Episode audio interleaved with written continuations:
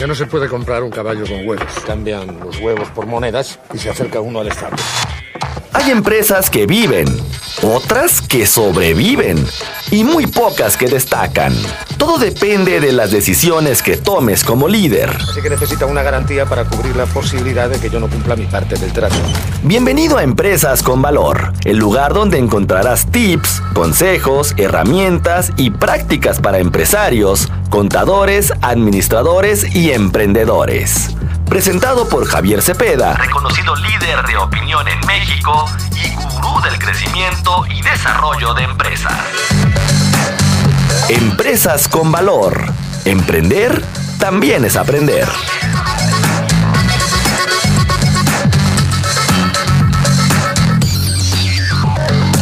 Hay problema. No hay problema. ¿Cuál es el problema? Nos escuchan.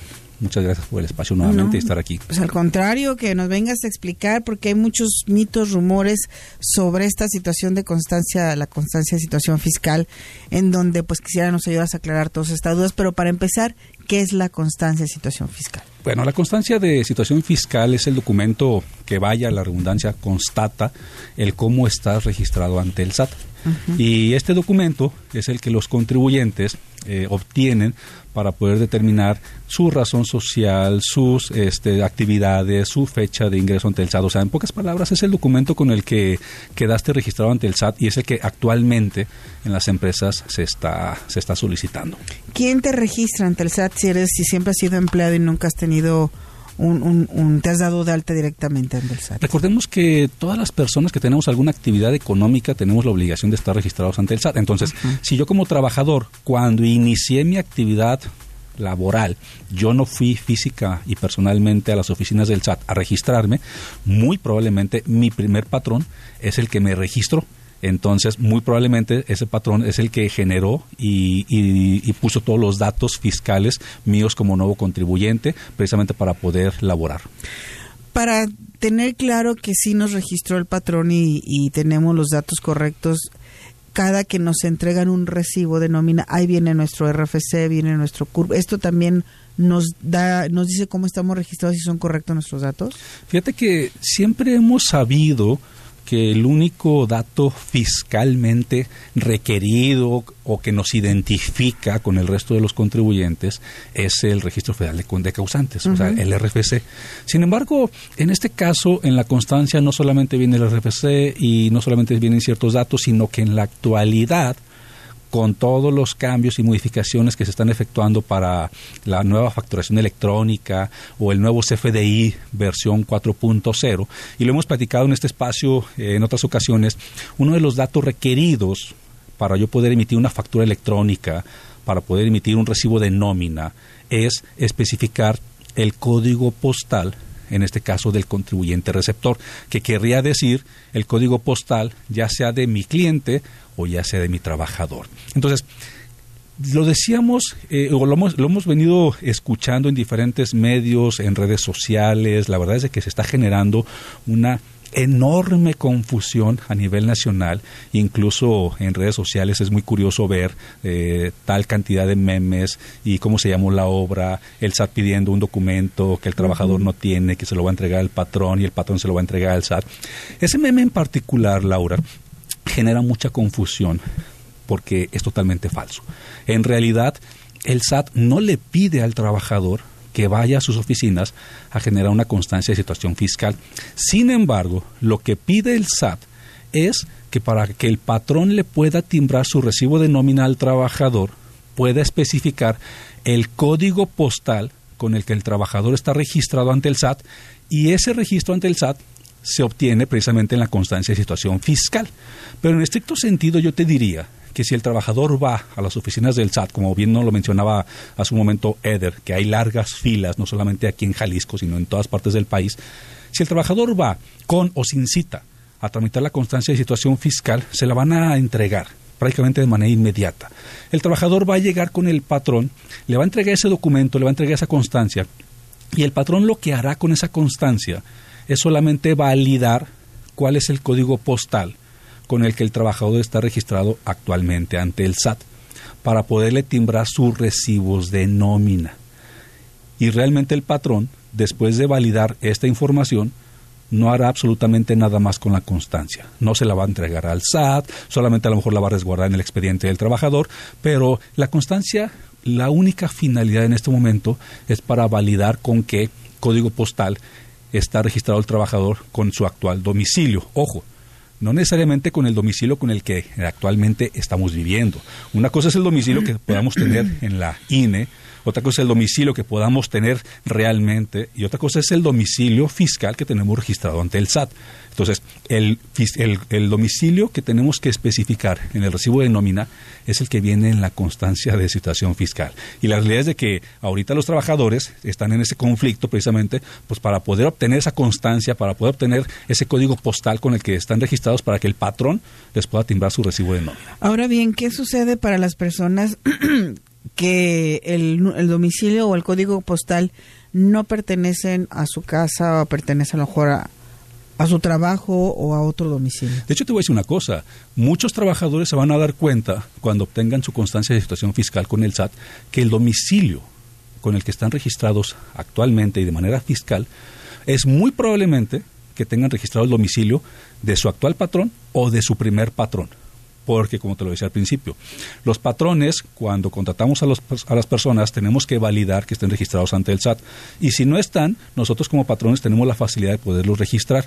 Y muchas ocasiones, el registro ante, ante el SAT lo hacemos con el domicilio del patrón por practicidad, por simplicidad, como lo queramos ver. Entonces, los trabajadores se van a dar cuenta que es muy probable que el domicilio con el que están registrados ante el SAT es el de su patrón actual o del primer patrón.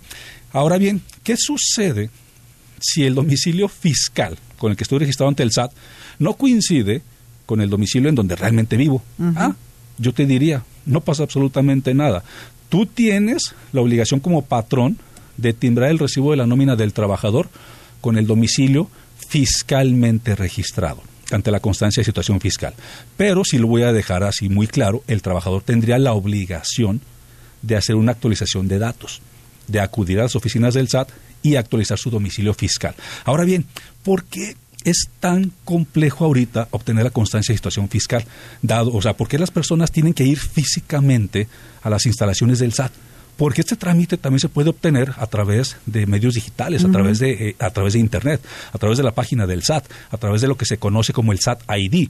O sea, yo podría obtener mi constancia de situación fiscal a través de estos de estos mecanismos digitales. Sin embargo, es común que los trabajadores conozcamos nuestro RFC, pero no conozcamos la contraseña con la que estamos registrados ante el SAT. Y si no conocemos la contraseña o no tenemos la firma electrónica avanzada, pues no podríamos constatar que somos nosotros en un medio digital para que el SAT me pueda entregar esa constancia. Y es por eso que físicamente nos vemos obligados a ir y a perder tiempo. Bueno, con esto hacemos la primera pausa comercial y regresamos para seguir platicando sobre este trámite, sobre esta constancia de situación fiscal con Javier Cepeda, consejero empresarial independiente.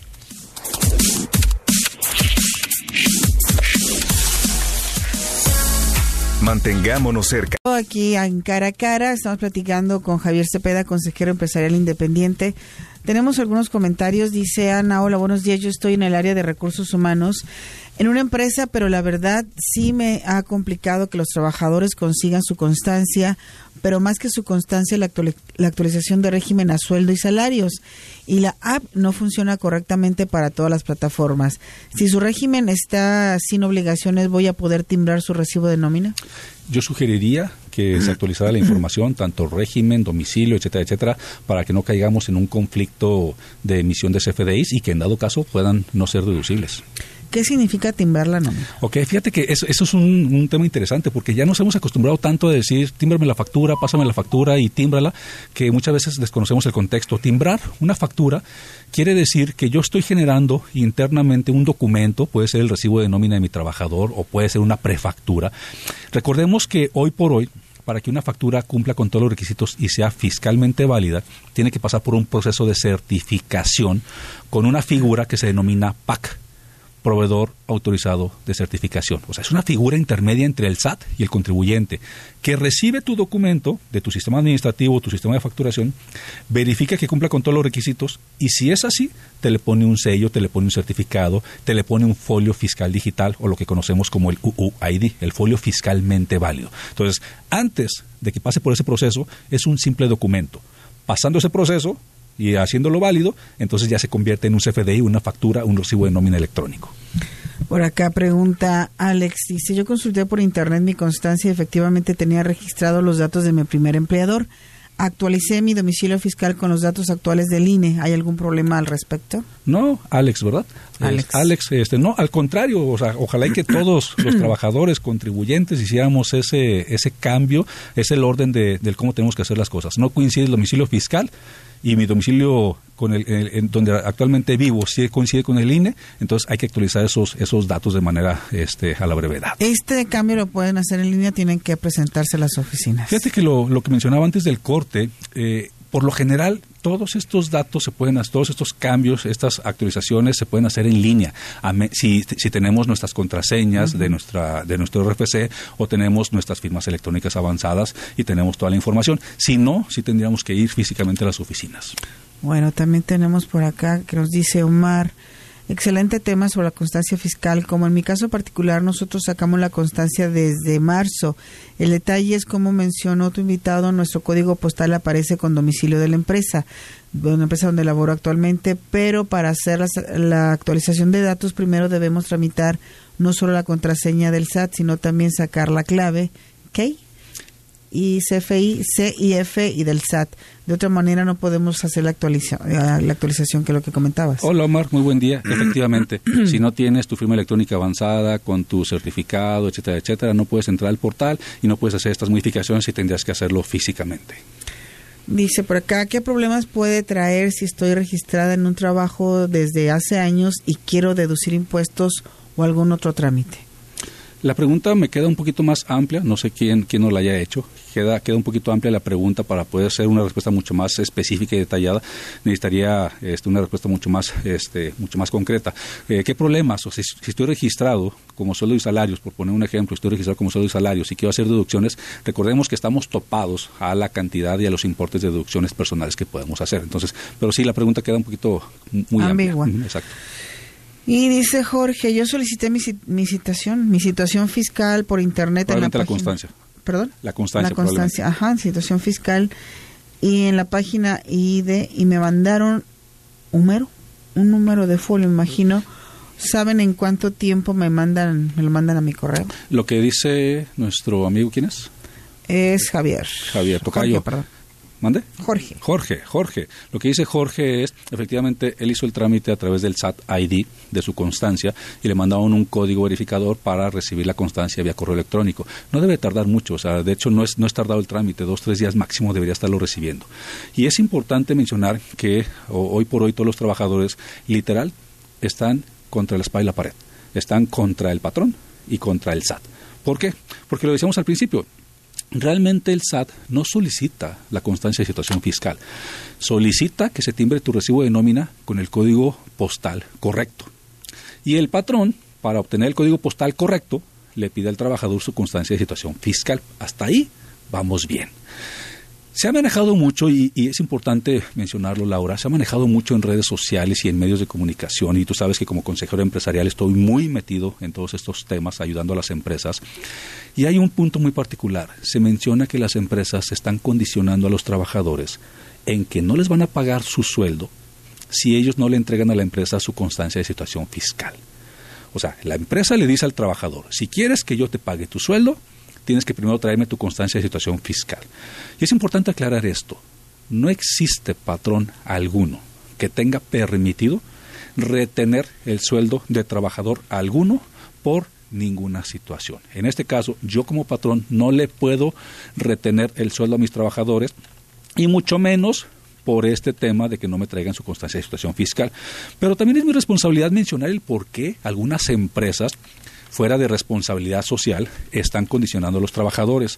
Porque como, como empresas tenemos la obligación de emitir un recibo de nómina electrónico por el pago que te hago de tu sueldo. y esto lo tengo que hacer a más tardar tres días después de que te pague tu nómina.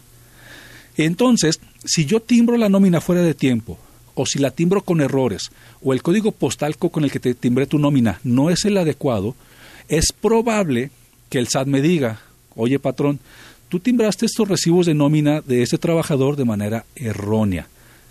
El código postal no coincide, los datos del trabajador no coinciden, no son, no son correctos. ¿Y qué crees? Tú como patrón no te puedes hacer deducible esta nómina y me la tienes que corregir y tienes todo el, eh, todo el año 2022 para poder hacerlo. Entonces, las empresas se están escudando en querer condicionar el pago de sueldos por recibir la constancia, pero porque hay una consecuencia, porque el patrón no se va a hacer deducible posiblemente el recibo de nómina, porque puede el SAT notificarle o incluso, no sé si lo sabías, pero yo como patrón podría ser acreedor a una multa de máximo el 10% del importe timbrado en tu recibo de nómina de manera errónea.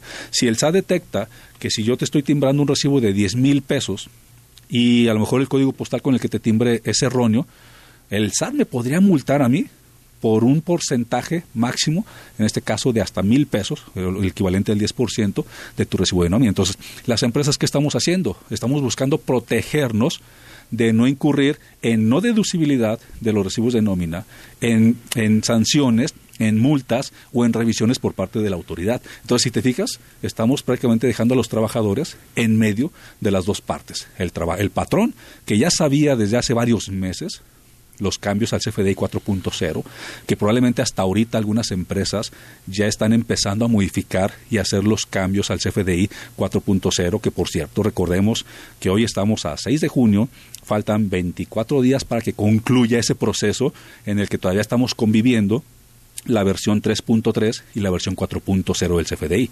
Quiere decir que exactamente en 25 días, primero de julio, automáticamente la única versión vigente y solamente válida será la 4.0. Pero también entendamos otra cosa. Dependiendo de si los patrones tenemos periodos de pago semanal, decenal, catorcenal, quincenal o mensual, son los días excedentes que vamos a poder tener para terminar de hacer actualizaciones el siguiente mes de julio para poder cumplir con estos cambios. Bueno, ¿y qué pasa si, si llega este último día y no toda la gente ha podido sacar su constancia de situación fiscal? No le podríamos timbrar recibo de nómina. Y como te lo mencionaba hace un momento, si, hablamos particularmente del recibo de nómina, imagínate que yo te timbre con un código postal erróneo o diferente al que aparece en tu constancia de situación. Entonces, probablemente yo como patrón, esa nómina o una de dos, sé que la estoy timbrando de manera errónea y me voy a apurar a que el próximo mes o este mes o el que sigue, no lo sé, tú me traigas esa constancia de situación fiscal y yo tendría, en dado caso, que cancelar esos recibos de nómina y volverlos a timbrar de manera correcta. O sea, por eso es importante, Laura, y yo se los he dicho a todos mis amigos y en medios y en colaboraciones y en conferencias, el tema de los cambios fiscales por más insignificantes que están pareciendo, la realidad es que ya nos estamos dando cuenta que nos están metiendo en un grande conflicto y es importante mantener una actualización continua.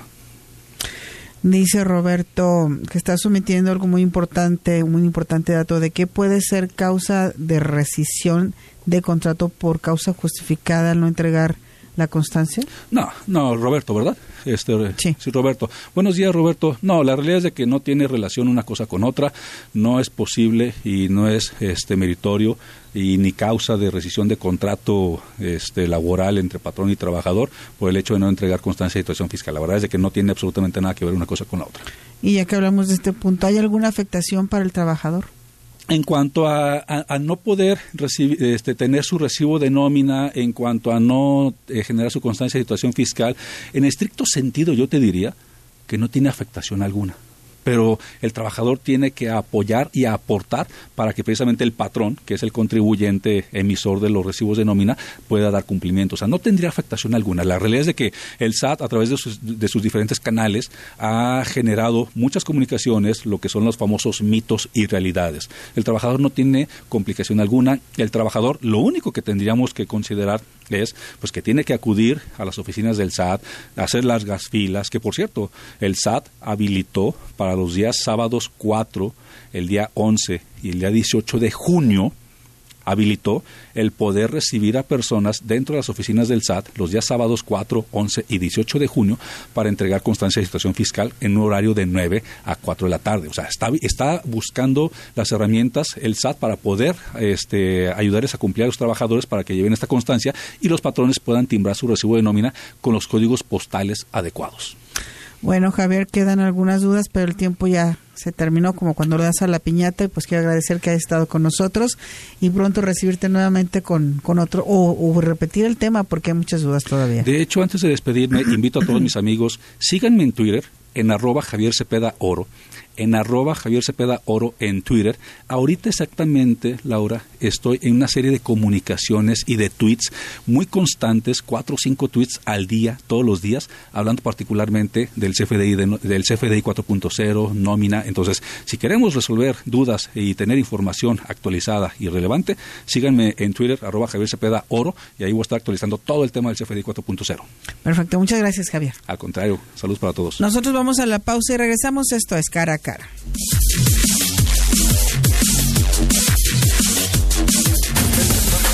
Trabajar para mantenerte informado es nuestra pasión. Zona 3.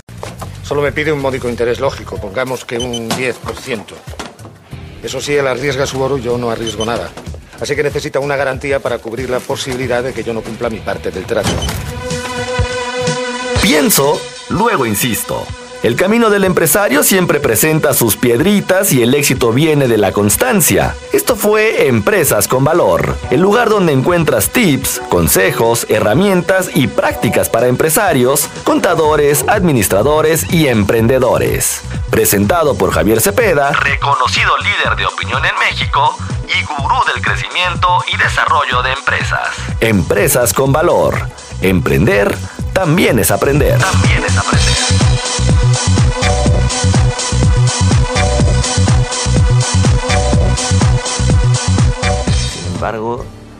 Sin embargo, si devolvemos una moneda, nos quedarán nueve. Nueve a cada uno. Así que si aún debemos diez monedas, al cabo de un año seguiremos con el mismo problema y además tendremos menos dinero.